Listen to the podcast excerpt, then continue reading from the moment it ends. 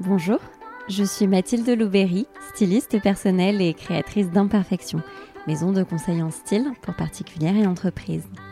À mon micro, des femmes inspirantes se racontent et ensemble, nous mettons en lumière la relation avec leur corps à un moment clé de leur vie, moment qui a d'ailleurs peut-être aussi ponctué la vôtre. J'espère que ces précieux témoignages résonneront en vous, vous toucheront, vous questionneront, vous donneront le courage de vous aimer et surtout de vous habiller à votre juste valeur. Bonne écoute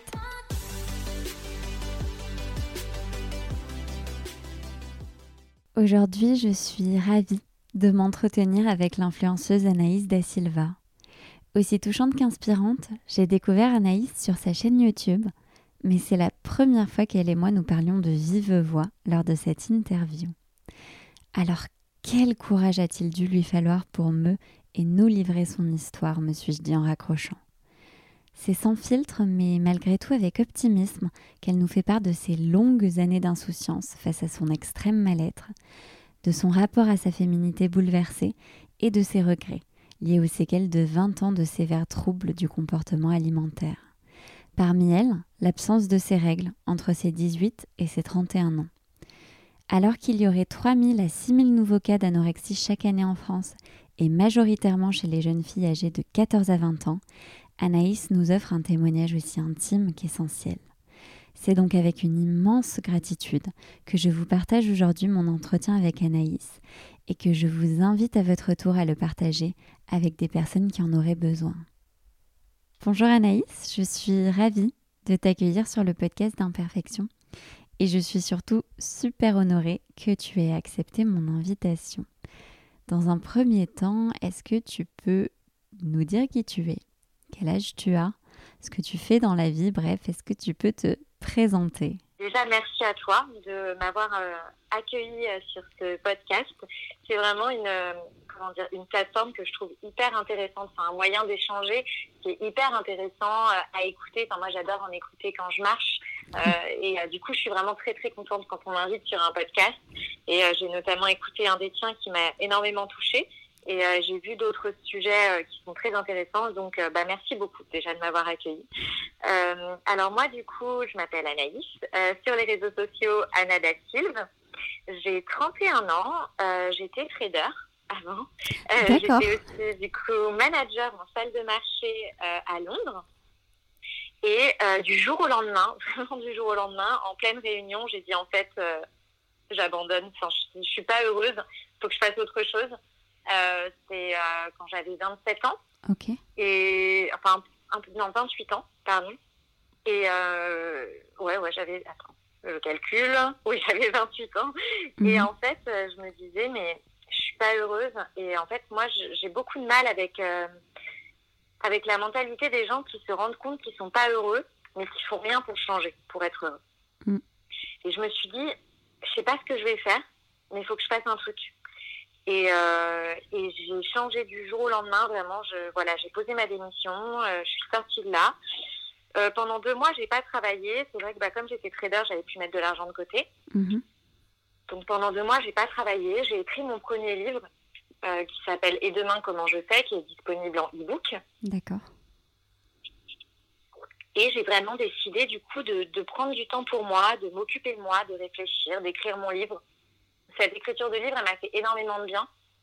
J'ai vraiment pu poser des mots en fait sur sur des blessures profondes que j'avais, sur beaucoup de non-dits, euh, sur beaucoup de choses qui me tenaient à cœur en fait d'exprimer que j'arrivais pas à exprimer. Mhm. Et, euh, et en fait après, au fur et à mesure, euh, j'ai mes premiers contrats de community management qui sont venus. J'avais pas énormément d'abonnés sur Instagram. J'avais dans les 4000 environ. Mhm. Donc bon, c'est pas c'est pas zéro, mais c'était pas c'était pas énorme non plus. Euh, et puis mon Instagram a commencé à, bien augmenter, à bien, euh, à bien croître, à prendre un bon chemin.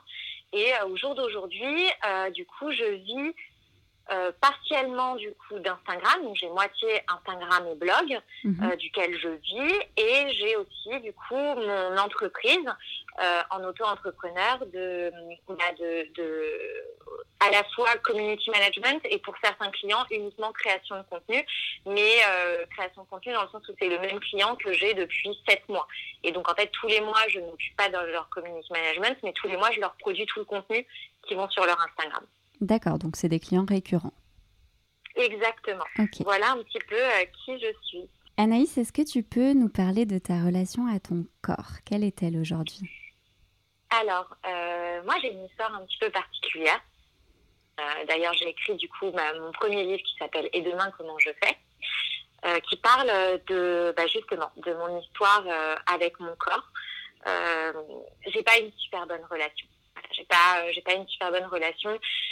J'ai toujours eu euh, l'impression que que mon corps et moi on n'était pas liés, euh, qu'on faisait pas un comme si euh, j'étais une âme qui avait été mise dans un corps qui n'était pas le sien. Et que ce corps-là, en fait, on était en guerre, qu'on avait besoin de, de savoir qui prenait le contrôle sur qui. Et de par mon, mon passif familial, j'ai eu besoin, en fait, de, de garder, de me dire, bah, au moins, j'ai ce contrôle sur mon corps. J'ai pas euh, non plus une histoire familiale qui est terrible, elle est, euh, on va dire, plutôt euh, classique pour beaucoup d'enfants. Mais après, on vit tous nos émotions de façon différente. Et moi, c'est un- une histoire familiale qui m'a fait beaucoup de mal avec euh, des parents qui ont divorcé quand j'étais très jeune, qui, se sont beaucoup, beaucoup haïs, qui se sont fait une guerre entre eux, qui nous utilisaient un petit peu pour, bah, pour blesser l'autre. On a été trimballés de pays en pays. Alors, euh, c'est une chance pour beaucoup, mais quand on change tout le temps et qu'on a 8 ans, bah, c'est compliqué. Euh, et, euh, et donc, en fait, le, fait de garder ce contrôle intégral sur mon corps, je me disais, bah, au moins, j'ai ça. Au moins, je contrôle ça. Et il n'y a personne, en fait, qui pourra décider de ce que je fais de mon corps. Et, en fait, j'ai eu l'impression que, que je devais le punir, que, que en fait, on, était dans cette situation, lui et moi, parce qu'il m'avait trahi. Et, et du coup, j'ai eu besoin de vraiment de le punir et, et de l'utiliser pour lui dire, bah, au moins toi, je te contrôle, je contrôle rien d'autre, mais toi, tu feras ce que je te dis Mhm. et, euh, et de lui donner à manger quand, euh, quand, euh, quand j'ai décidé qu'il pouvait manger, de le priver quand j'ai décidé qu'il devait être privé, de le griffer quand je décidais que qu'il m'avait pas assez supporté dans la journée, de le faire convulser par des vomissements quand quand je trouvais qu'il avait exprimé des sentiments que je lui avais pas demandé d'exprimer. Euh, on n'a jamais eu une très bonne relation. J'ai fait beaucoup de, reiki aussi pendant à peu près un an et demi. Euh, le Reiki, ça a été vraiment euh, pour but justement de réaligner mon âme et mon corps. Parce que j'ai toujours senti qu'ils n'étaient pas alignés. Euh, et euh, ça m'a beaucoup aidé sur le coup. Ça m'a, ça m'a quand même euh, ouvert les yeux sur énormément de comportements que j'avais parce que du coup, cette souffrance avec le corps, euh, je l'ai remise après en grandissant euh, avec les hommes. Puisque bah, forcément, Mhm. euh, quand on est plus grande et qu'on commence à avoir des hommes de notre vie, bah, l'impact aussi sur le corps est important puisque les hommes commencent à nous toucher, euh, à nous regarder. Euh, et euh, et c'est vrai que du coup, je choisissais euh, beaucoup, euh, des, un peu tout le temps les mêmes profils, euh, comme des pervers narcissiques, des bourreaux, parce que bah, en fait, du coup, je me disais, bah, eux vont me faire le mal que j'ai besoin qu'on me fasse D'accord. et, et regarder mon corps comme un objet.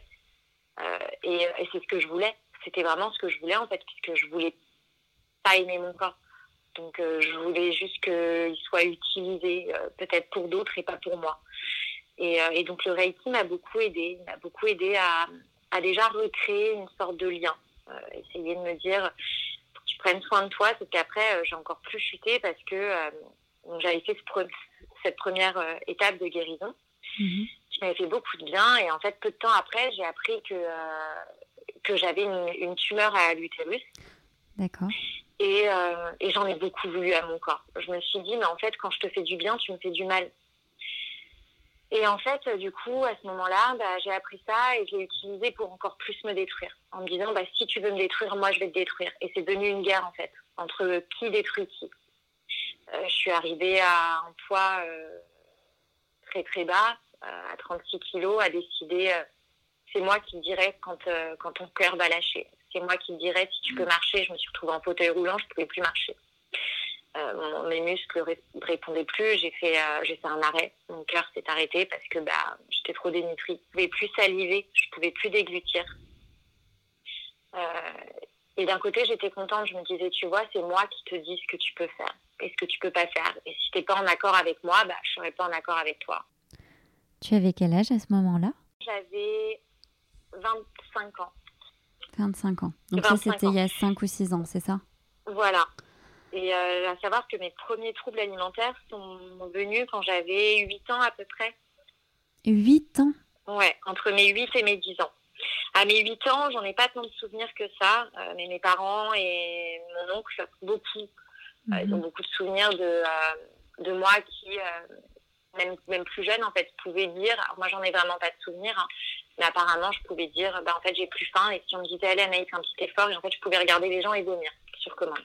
C'est moi qui pouvais faire rentrer mon corps en, en, convulsion.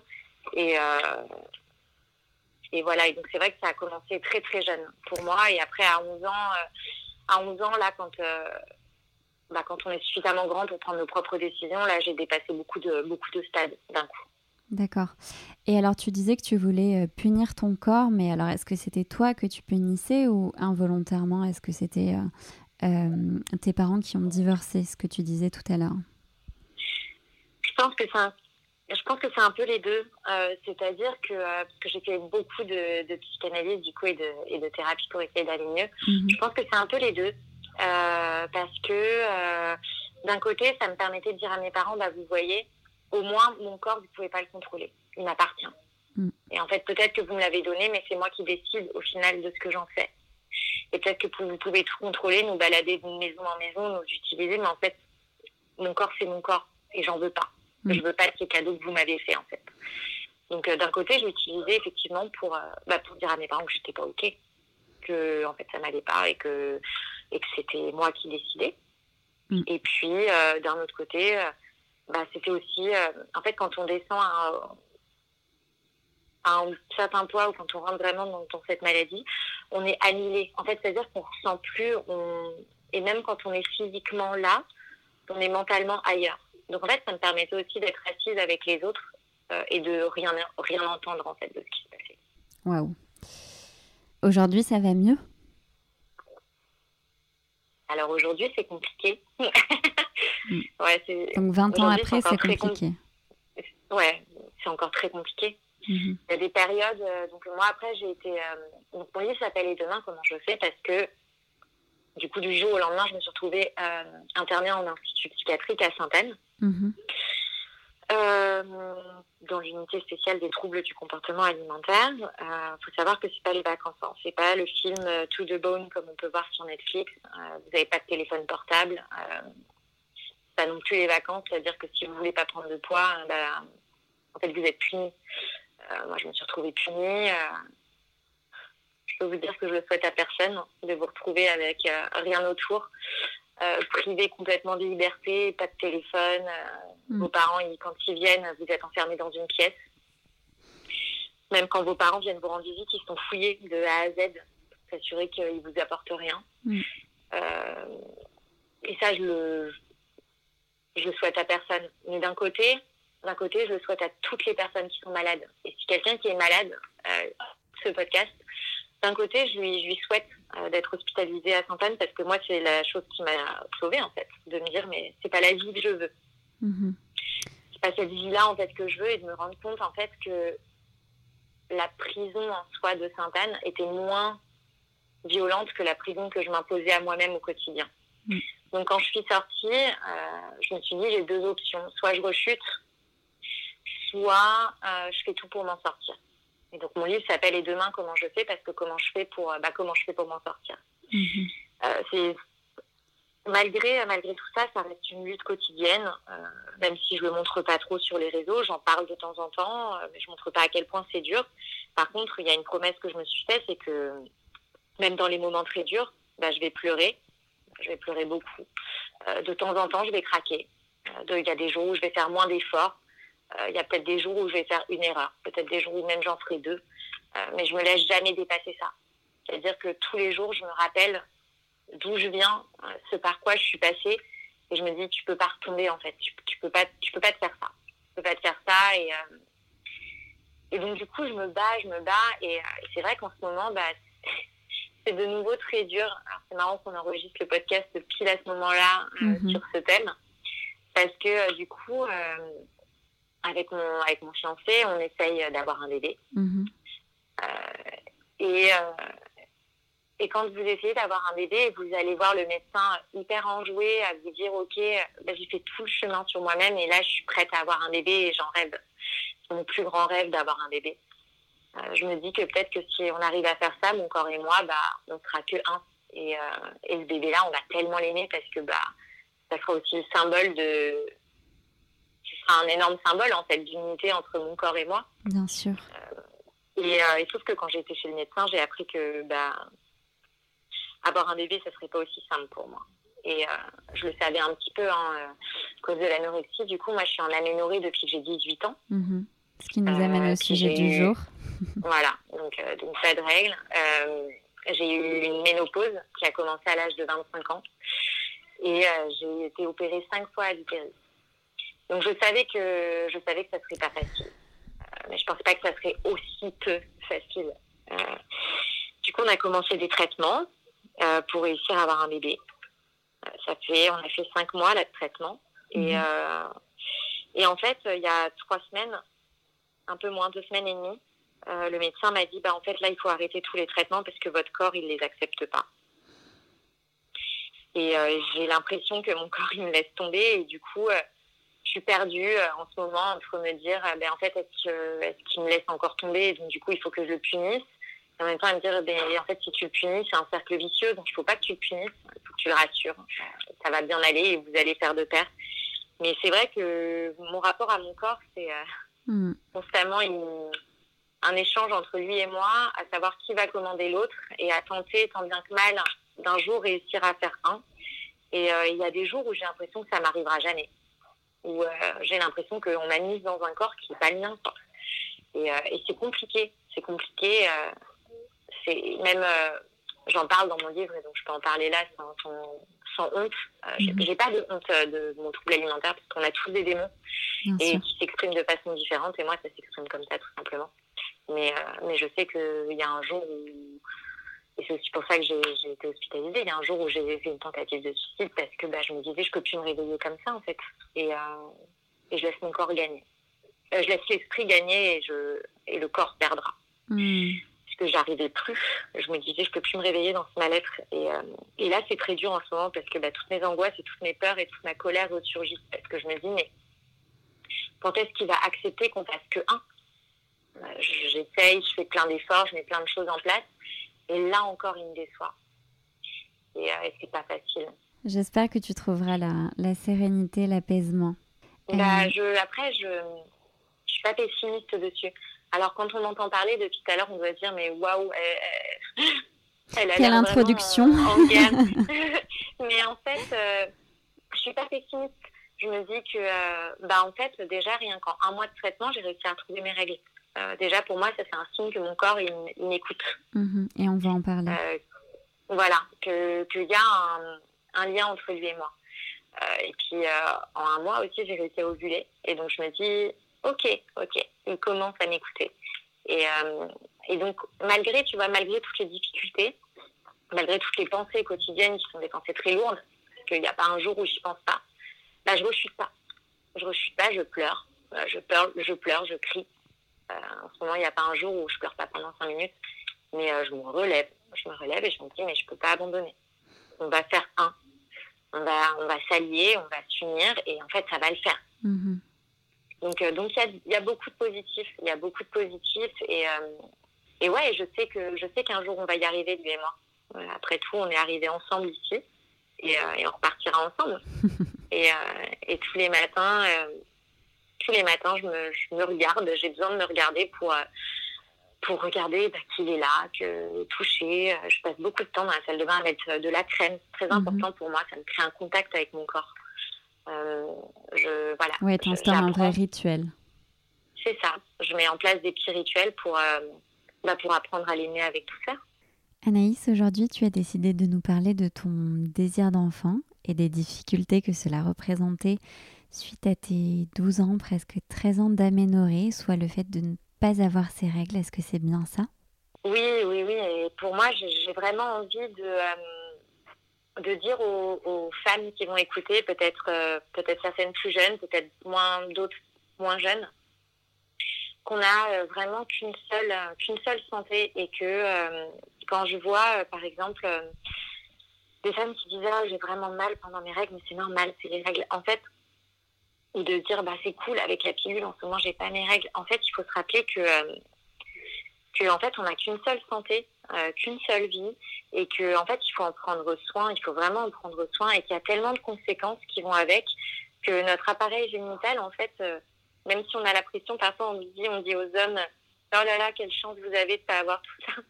En fait, c'est plutôt nous qui avons la chance parce que le fait qu'on saigne, en fait, c'est vraiment un signe de vie euh, c'est un signe de, de, renaissance en fait. quand on saigne, c'est pour que les anciennes cellules euh, s'en aillent mhm. et fassent place aux nouvelles en fait. Et euh, en fait, on peut dire que tous les mois, on a l'opportunité de renaître. Et, et du coup, j'ai surtout envie de, bah, de dire aux femmes de, de, se laisser renaître tous les mois mhm. et, et, de, se donner toutes les chances pour le faire parce que c'est beau d'avoir des projets. Hein. C'est beau d'avoir des projets, sauf que si votre corps ne suit pas, mais vous aboutirez aucun projet. Ça sert à mhm. rien d'en faire si vous êtes en guerre, en fait. Et, euh, et de se dire que tout peut être fait, euh, tout peut être fait avec amour, euh, tout peut être fait avec, avec tendresse et que même les démons, en fait, on peut, on peut les guérir avec amour. Que c'est pas, vous savez, quand on dit beaucoup, allez, lâche pas, lâche pas le combat. C'est un mot, je suis très, je suis très contre ce mot de dire, faut pas que tu lâches le combat. C'est pas un combat. Euh, parce que le mot combat, déjà, c'est très violent. Euh, ça montre qu'il y a une guerre. C'est juste euh, lâche pas, perds pas espoir. Voilà, des mots, des mots très doux. Mm. Et, déjà commencer à parler à son corps avec énormément de tendresse parce que le corps, il entend. Le, corps, il a beaucoup, il entend en fait ce qu'on lui dit, il garde en mémoire. Et c'est très, très, très important de, lui parler avec beaucoup de douceur, avec beaucoup d'affection. Et euh, il vous répondra avec beaucoup d'affection et beaucoup de douceur. Enfin, du, coup, il vous répondra avec, euh, avec les pensées que vous lui donnez. Mhm. Et alors, toi, chronologiquement, est-ce que tu peux euh, nous expliquer du coup, tu n'as pas eu tes règles entre tes 18 et tes 30 ans, c'est bien ça? Entre mes 18 et mes 31 ans. Et tes 31 ans, donc c'est tout enfin tout frais, le fait de les réavoir. Et alors, tu les as eus plus jeunes, et puis tu ne les as plus eus à cause de tes troubles alimentaires. C'est, est-ce que c'est relié? Ah Oui, complètement. D'accord. Vraiment. Euh, c'est l'une des conséquences. Déjà, moi, euh, je les ai. Euh, je les ai pas beaucoup eus, enfin très jeunes déjà, elles étaient, j'avais un cycle très perturbé puisque mes, mon anorexie ayant commencé très jeune, j'avais un cycle qui était très très très perturbé. En plus de ça, moi j'avais le syndrome des des, des kystes ovariens. Donc, euh, j'ai jamais eu un, un, très très bon cycle. Mais, euh, mais j'avais un cycle quand même euh, de un ou deux jours. et il était là. Mhm. et, et puis un jour, il s'est complètement arrêté. Et, et il n'est jamais revenu. Bah, sauf là. Mais mhm. sinon, il n'était jamais revenu. Il avait complètement disparu au point que, du coup, à, à l'âge de 25 ans, euh, j'ai été, euh, bah, j'ai été testée en, en ménopause complètement. C'est des cas très très rares, hein, mais, euh, c'est des cas qui existent. Il faut savoir que la ménopause n'arrive pas à l'âge de 60 ans et qu'elle peut arriver très très jeune. Pour moi, ça a été une colère si grande euh, de voir ma mère qui, qui elle, n'était pas du tout en ménopause et euh, moi de l'être. Oh, ça a été une colère mais tellement énorme. et donc ça, ça a été un petit peu le, le cycle. Et puis après, bah, plus rien on a tenté différents traitements avec les médecins, mais mhm. plus rien. Entre temps, j'ai eu euh, du coup cinq fois euh, des opérations à l'utérus avec euh, à la, tout le temps conisation, donc découpé au scalpel, et voilà, et, et, laser pour pour faire pour former une cicatrice. ça m'est arrivé cinq fois. Et, puis, alors tout ça, est-ce que c'est lié C'était complètement lié justement parce que donc en gros, on dit beaucoup que, euh, mais sans les, vraiment l'expliquer, on dit que euh, les personnes justement atteintes de troubles alimentaires sont plus assujetties à avoir des, des, cancers à l'utérus, en fait, pour une raison très très simple.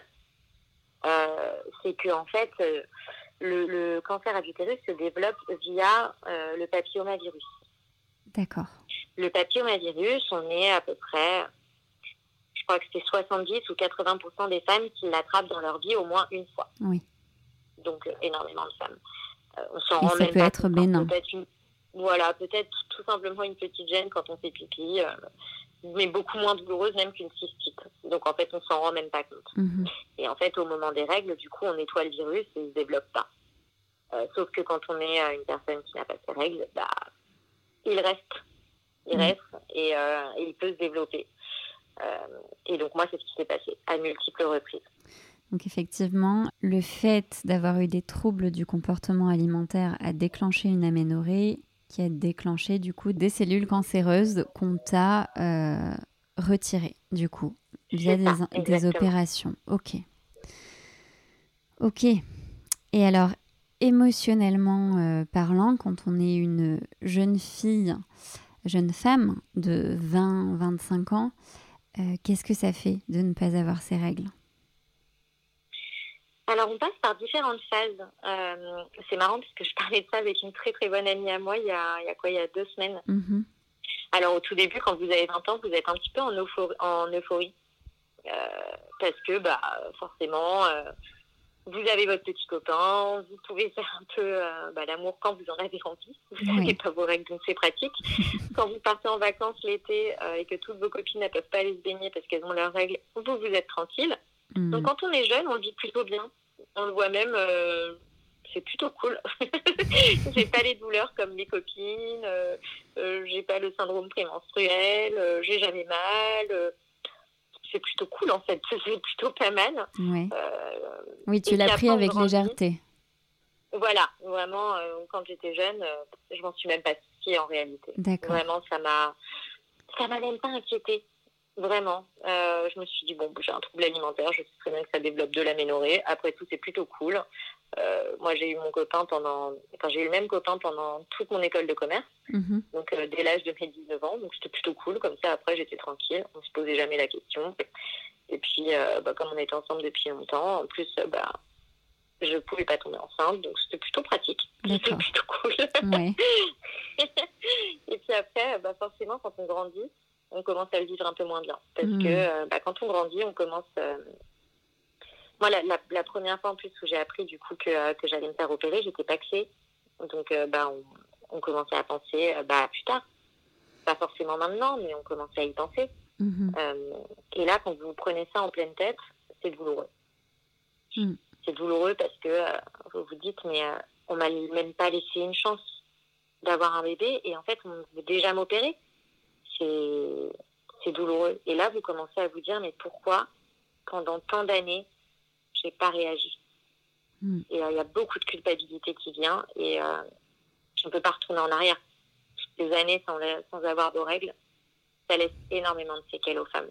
Ça laisse hmm. énormément de séquelles. Les règles, elles sont pas là pour nous embêter tous les mois. Elles sont là pour euh, vraiment régénérer le corps. Hmm. et c'est très important de ne pas laisser de ne pas laisser ce genre d'anomalie euh, s'installer. Et il euh, ne faut pas que le corps le garde en mémoire. Bien sûr. Et alors, comment était ton rapport à ta féminité à ce moment-là? Euh, Est-ce que tu te sentais femme du fait d'être en aménorrhée? Pas vraiment. Ben oui. Pas vraiment. Je me sentais un petit peu jeune fille. Hmm. Jeune fille. J'étais un peu insouciante en fait. mais ça me... je me posais pas plus de questions que ça, en vrai j'ai commencé à vraiment m'en poser. Euh, enfin voilà, comme, comme je disais, moi j'étais tellement dans, dans l'anorexie en fait que je me posais aucune question. Rien n'était euh, rien n'était problématique. Enfin, je veux dire, moi on m'a dit euh, quand j'avais 22 ans, Anaïs, si tu continues comme ça, tu vas mourir à 30 ans. Et ma mère à côté de moi et j'ai dit bon, que la mort vienne, je l'attends. Et j'étais très sincère, hein, j'étais très glaciale. Hein. Hmm. J'en avais rien à faire, vraiment. Donc je me posais même pas de questions. J'ai commencé à vraiment m'en poser quand, euh, quand j'ai eu ma première opération et que là j'étais euh, j'avais 25 ans et que et que là bah on est dans le dur quoi. On est dans le dur. Euh, on commence à penser au futur et en fait, on vous dit que bah, le futur, il va pas être aussi beau et qu'il va être temps de, de payer les conséquences. Et, et là, le rapport à la féminité devient très difficile. Et, et j'ai mis tellement de temps à me sentir femme, à me sentir femme, euh, de me dire, mais en fait, je saigne même pas. Euh, je pourrais probablement jamais avoir d'enfant. On m'a même opéré l'utérus. J'ovule pas. Je suis ménopausée.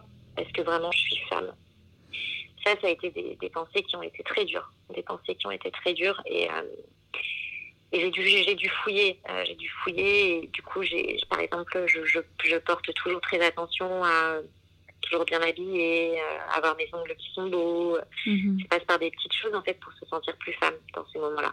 Ça, on va en parler également. Mais alors, à ce, à ce moment-là, est-ce que c'est un sujet euh, tabou ou est-ce que tu en parles? Avec mon extérieur? Oui, bah, avec euh, ton entourage. Est-ce que tu, tu trouves euh, des relais de confiance autour de toi pour extérioriser tout ça euh, Pas vraiment. En fait, moi, j'en ai jamais vraiment parlé. Mm-hmm. C'est-à-dire que dans ma famille, tout le monde le sait depuis que je suis très jeune mm-hmm. et personne n'en parle. C'est très tabou. Et même encore aujourd'hui, hein, même encore aujourd'hui, euh, souvent mes copines me disent euh, pourquoi tu as attendu pour en parler? En fait, souvent, euh, je suis, je suis quelqu'un qui a besoin de résoudre le problème et j'en parlerai une fois que c'est résolu. Mmh. Mais merci d'en parler avec nous aujourd'hui, en tout cas. Vraiment avec plaisir. c'est important pour moi d'en parler de plus en plus et d'éduquer parce que je sais à quel point, bah déjà à quel point moi j'ai sombré c'est pas mm. normal euh, d'essayer de, de, se suicider à l'âge de 27 ans. Euh, c'est pas normal aussi d'être opéré euh, dès l'âge de 25 ans. Et, euh, et quand je vois toutes les jeunes filles à qui je parle sur les réseaux sociaux, et j'ai envie de les prendre dans les bras et de leur dire, mais euh, tu réagisses.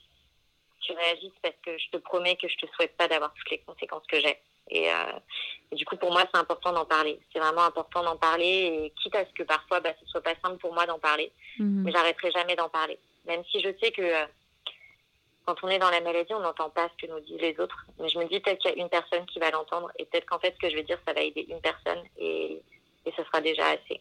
Mmh. Mais tu en as fait une, une vidéo YouTube, hein, si je me trompe pas.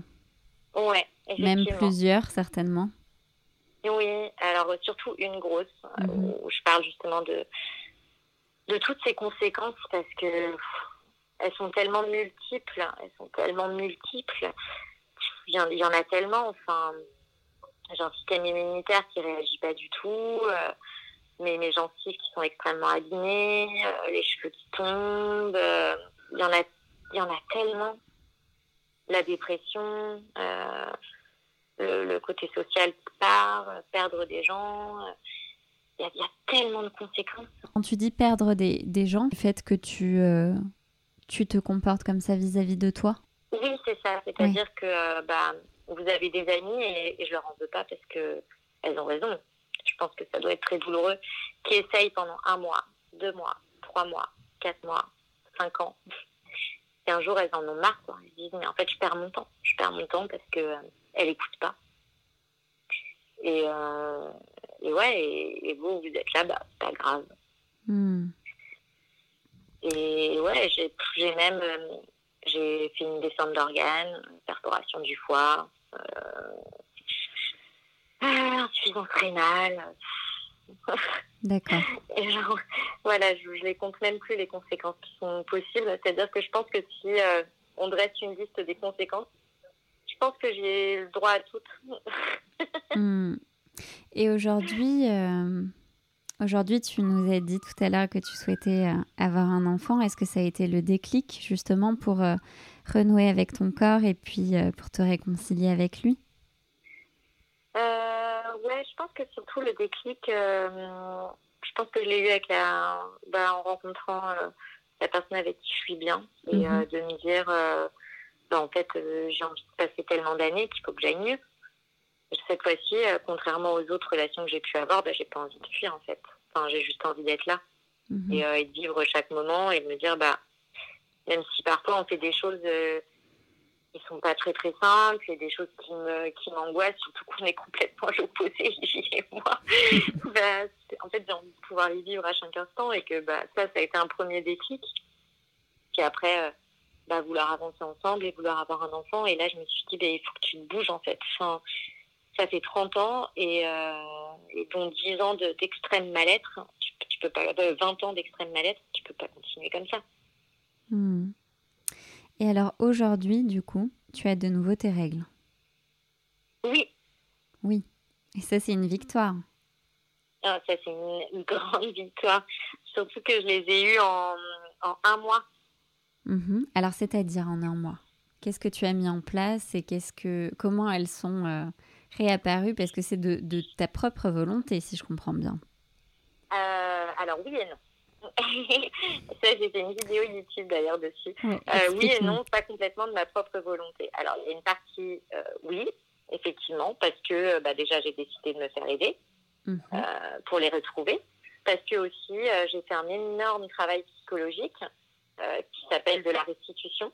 Euh, donc, en fait, j'ai rendu, alors vraiment de façon imaginative, j'ai rendu à j'ai rendu à mes parents euh, toutes, euh, toutes les choses qui ne servaient plus. Euh, et, et, du coup, ça, ça m'a permis de, de, faire énormément de débloquer des choses. D'accord. Des choses qui étaient vraiment, vraiment bloquées. Donc ça, ça a été vraiment un travail que j'ai choisi moi-même. Après, à côté, j'ai aussi eu des médicaments pour aider à faire revenir. Sauf que, et là où je dis que c'est quand même mon esprit et ma pensée, c'est que le médecin pensait que j'en avais au moins minimum pour trois mois de traitement pour les, pour les réavoir. Mmh. Et, euh, et en fait, euh, je les ai eus en un mois. D'accord. Donc super nouvelle. Et à la fois, euh, quand on t'avait annoncé plus jeune que tu étais en ménopause, est-ce qu'on t'avait sous-entendu que tu pouvais les réavoir un jour ou pas du tout? Alors, on avait tenté un traitement pour les relancer. Euh, parce que c'est des ménopauses qui, euh, si elles sont prises euh, en main tôt, on peut inverser. Mmh. Et, mais en fait, malgré les traitements, elles n'étaient pas revenues. Parce que je pense que du coup, j'avais pas, j'avais pas fait le travail psychologique qui va à côté et que vous avez beau avoir tous les meilleurs traitements possibles, si votre esprit bloque, bah, en fait, il n'y aura rien qui va se passer. Et euh, l'aménorrhée, c'est c'est vraiment un combo de deux choses. Euh, D'ailleurs, on le voit, euh, on le voit chez par exemple les femmes qui font un déni de grossesse mmh. et, euh, et qui vraiment ont tous les symptômes qui ressortent. Ou vous savez, on se dit ah là là, peut-être que je suis enceinte et puis en fait quand on voit le test négatif, les règles arrivent. Alors ça c'est aussi un, un, une grosse part psychologique en fait de se dire bah si j'ai pas envie de les avoir, je les aurai pas. Et, euh, et, pour moi, en fait, ça me permettait vraiment de rester dans l'enfance, de rester une jeune fille un peu insouciante, euh, de me dire que euh, bah, j'étais la fille de mes parents et que je pouvais pas grandir, j'avais pas le droit parce qu'il fallait que je reste leur bébé. Ils avaient besoin de moi encore, ils avaient besoin que je reste un enfant, ils avaient besoin de s'occuper de moi, c'est très important pour eux. Et, donc en fait, j'ai fait un énorme blocage, j'ai fait un énorme blocage autour de ça. Et, donc j'aurais beau prendre tous les meilleurs traitements, ça marchait pas ça marchait pas. Et puis, tellement d'années étaient passées qu'il n'y avait plus trop, trop d'espoir. D'accord. Et, euh, et, et c'est là qu'on se rend compte de, du pouvoir de l'esprit quand je disais que, euh, en fait, le corps réagit en fonction des pensées qu'on lui donne. Et, euh, et c'est vraiment ça. Moi, ça a été un petit miracle déjà de, de, les retrouver et puis de les retrouver en un mois. Ça prouve la capacité de l'esprit, en fait. Mm -hmm. Que, au moment où vous vous dites, allez, je vais le faire, je le veux, euh, vraiment, c'est quelque chose que je veux, quelque chose que je désire. Et euh, tout ce qui m'empêche de l'avoir, bah, je le lâche et ça m'appartient pas. Et c'est pas mes problèmes à moi, c'est ceux des autres et j'ai pas à les porter. À ce moment-là, c'est le corps, il entend et il réagit immédiatement. Mmh. Donc toi, ce et serait ça, ton... la beauté de l'esprit. Oui. Et ce serait ton conseil à toi de euh, à une femme euh, qui n'a plus ses règles, justement de se faire accompagner psychologiquement pour les retrouver, à côté évidemment d'un traitement, mais euh, tu crois que c'est un pilier euh, euh, que tu pourrais Bien conseiller? Oui. Ah, vraiment, vraiment, c'est comme, euh, vous savez, c'est comme, aller voir un diététicien parce que parce qu'on a envie de réussir à reprendre du poids. En fait, je pense que c'est fait à l'envers aujourd'hui dans, dans, les maladies psychologiques. Moi, je l'ai vu, je l'ai vu par exemple à Sainte-Anne où en fait de base, tant qu'on reprend pas un certain poids, on n'est pas accompagné psychologiquement. Mhm. En, en, fait, on, penserait, on dirait en institut psychiatrique, on commence par voir un psy. Alors pas du tout. tant que vous n'atteigniez pas un certain poids, vous voyez aucun psy. Et en fait, je pense qu'il est là le problème. Je pense qu'on prend le problème à l'inverse, c'est-à-dire que avant qu'une femme ait, soit en mesure de prendre soin de son corps, il faut qu'elle ait envie. Bien sûr. Et, euh, et, pour avoir envie, en fait, il faut un accompagnement psychologique. Et euh, il peut être par euh, vraiment bah, par la médecine traditionnelle, comme un psychiatre, voilà, mais il peut être aussi avec avec une naturopathe, une personne du Reiki, vraiment des, des, choses un peu plus holistiques, oui, alternatives, qui nous permettent, voilà, de, de, de, relier avec le corps et, et, de faire renaître en fait cette envie en, en, prenant vraiment conscience de la réalité des choses, en nous remettant dans l'instant présent et en, et en réalignant, en fait, en nous faisant ressentir euh, qu'on est en vie et qu'on est une belle personne et que la vie, elle est belle quand on a envie qu'elle soit belle. Tout à fait. Ok. Anaïs, euh, est-ce que euh, tout à l'heure, tu m'as dit que, que tu aimais te servir de tes vêtements, de ton vernis pour t'apprêter et te faire du bien et d'embellir ta relation avec ton corps. Alors, quelle place pour les vêtements dans tout ça? Euh, bah, en fait, ce qui est bien, c'est que je trouve qu'à travers euh, un style vestimentaire, on peut dire tellement de choses. Euh, moi, quand, quand j'étais trader, du coup, donc j'avais pas du tout mes règles, mais pour moi, c'est très important d'avoir d'être une femme à mhm. l'extérieur. je portais des tailleurs, vraiment des tailleurs jupes avec des talons aiguilles mais très élégant. Enfin, quand je dis ça, c'est too much. Mais quand on est en finance de marché, de toute façon, c'est quelque chose qui est complètement classique. Mhm. Euh, mais, mais voilà, des, choses qui étaient très belles, des choses qui me mettaient en valeur, euh, qui donnaient envie de me regarder aussi. comme moi, je ne m'aimais pas, j'avais besoin que les autres me regardent. J'avais besoin qu'on me voit. Mhm. Et, euh, puis en même temps, ça me faisait aussi beaucoup de bien. Par exemple, j'ai toujours aimé, depuis très jeune, bah, depuis que j'ai l'âge d'en mettre, j'ai toujours fait très attention à la lingerie que je mettais. Parce que je trouve que la lingerie, c'est euh, vraiment quelque chose qu'on ne fait que pour soi. Euh, je me rappelle, même en école de commerce, parfois, bah, je mettais des portes jartelles pour aller à l'école. euh, parce que, en fait, je me sentais femme et je me sentais bien et je me disais, ça, c'est pour moi. Ça, c'est pour moi et, et, ça, ça me fait du bien. Et, et je trouve que les, les vêtements, c'est vraiment ça. C'est-à-dire qu'on peut on dit en anglais, j'arrive pas à trouver le, mot français, mais euh, on dit to make a statement.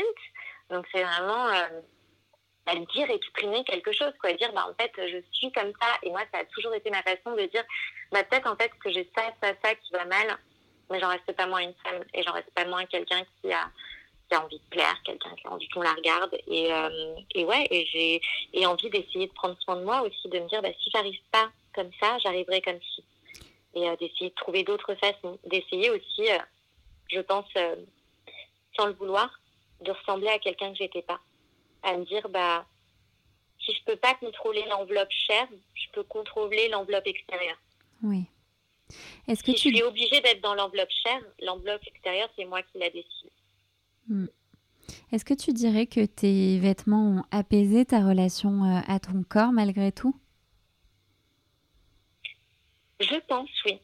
Vraiment, je, je pense que oui. Euh, parce que c'est un plaisir. Euh, quand j'étais euh, vraiment très très bas, au moment où j'ai été hospitalisée, je mhm. je pouvais plus porter que du 14 ans. j'étais dans, les, dans des leggings qui étaient trop larges. Je me sentais même plus jolie. Et, et c'est vrai que là, par exemple, quand je vais pas bien, quand j'ai vraiment envie de me faire mal, ben, en fait, je m'achète quelque chose et ça me donne le sourire. Quand je le mets sur moi, euh, je me dis, bah, t'es belle, tu l'as choisi pour toi. Et, euh, et, ça, je trouve qu'un vêtement peut, peut faire énormément de bien. J'en suis convaincue également, comme tu le sais. ok, Anaïs, euh, pour toi, s'habiller à sa juste valeur, qu'est-ce que ça veut dire?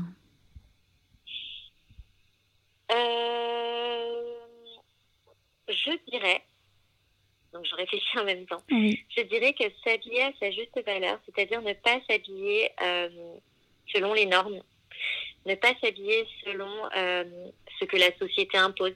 comme trop court, pas assez court, trop moulant, pas assez moulant. c'est vraiment s'habiller selon ce qu'on a envie de dire et d'exprimer. Et en fait, les choses qui sont importantes pour nous, et eh ben en fait, on peut tellement les exprimer à travers notre façon de s'habiller. Euh, donc, je dirais que c'est ça, s'habiller à sa juste valeur. S'autoriser à être belle, s'autoriser à être attirante et, euh, et, le montrer à travers notre tenue vestimentaire et le porter la tête haute surtout. Ne pas se dire, oh là là, le léopard, c'est vulgaire. Le léopard, c'est vulgaire si jamais vous êtes vulgaire. Si vous n'êtes pas quelqu'un de vulgaire et que vous êtes quelqu'un de très classe, le vêtement ne sera pas vulgaire. C'est une question d'attitude aussi quand on porte un vêtement. Et donc s'habiller à sa propre valeur, c'est être en lien et être en unité entre la personne qu'on est et la personne qu'on dégage. Et alors, est-ce que, euh, dernière question, est-ce que euh, ton corps et toi, vous méritez de vous habiller à votre juste valeur aujourd'hui? La question piège. je dirais que oui. Je dirais que oui. Je pense qu'on est passé. Euh, je dirais que oui, c'est que la réponse est oui. Je pense qu'on est passé par suffisamment d'étapes. Euh, je pense qu'on a vécu euh, assez de moments douloureux et euh, je vais me faire pleurer. ouais, ça me fait pleurer. Pleurer parce que je me dis qu'on est passé par suffisamment d'étapes et que bah, qu'il est peut-être temps de, bah, faire que un, quoi. Hmm. Anaïs, je te remercie pour ce témoignage bouleversant pour ce témoignage transparent, enfin pour ton honnêteté, ta résilience et ta, enfin ta force euh, de caractère. Donc merci mais mille fois d'avoir partagé ça avec moi et avec nous. Je suis sûre que ça aidera plein de femmes. C'est très gentil. Euh, merci à toi surtout de pas de m'avoir laissé la parole. Euh, merci à toi pour tes questions qui sont pertinentes. ton écoute aussi. Elles sont, tes questions sont pertinentes parce que tu écoutes parce que tu ressens et tu n'es pas juste là pour poser des questions et ça s'entend dans la façon dont tu poses des questions. Donc merci à toi, merci à toi de m'avoir donné la parole et, et surtout de partager ça avec des femmes qui en ont besoin. Vous êtes toujours là ça signifie que les mots de mon invité ont particulièrement résonné en vous. Donc de mon côté, je vous glisse dans les notes de l'épisode le lien pour télécharger les plus jolies citations du jour. Je vous laisse vous les approprier pour faire un pas de plus dans votre chemin vers l'amour de soi. Ah, et une dernière chose, si vous avez aimé l'épisode, n'hésitez pas à me le dire en laissant 5 étoiles et pourquoi pas vos commentaires. Promis, je les lis. Take care.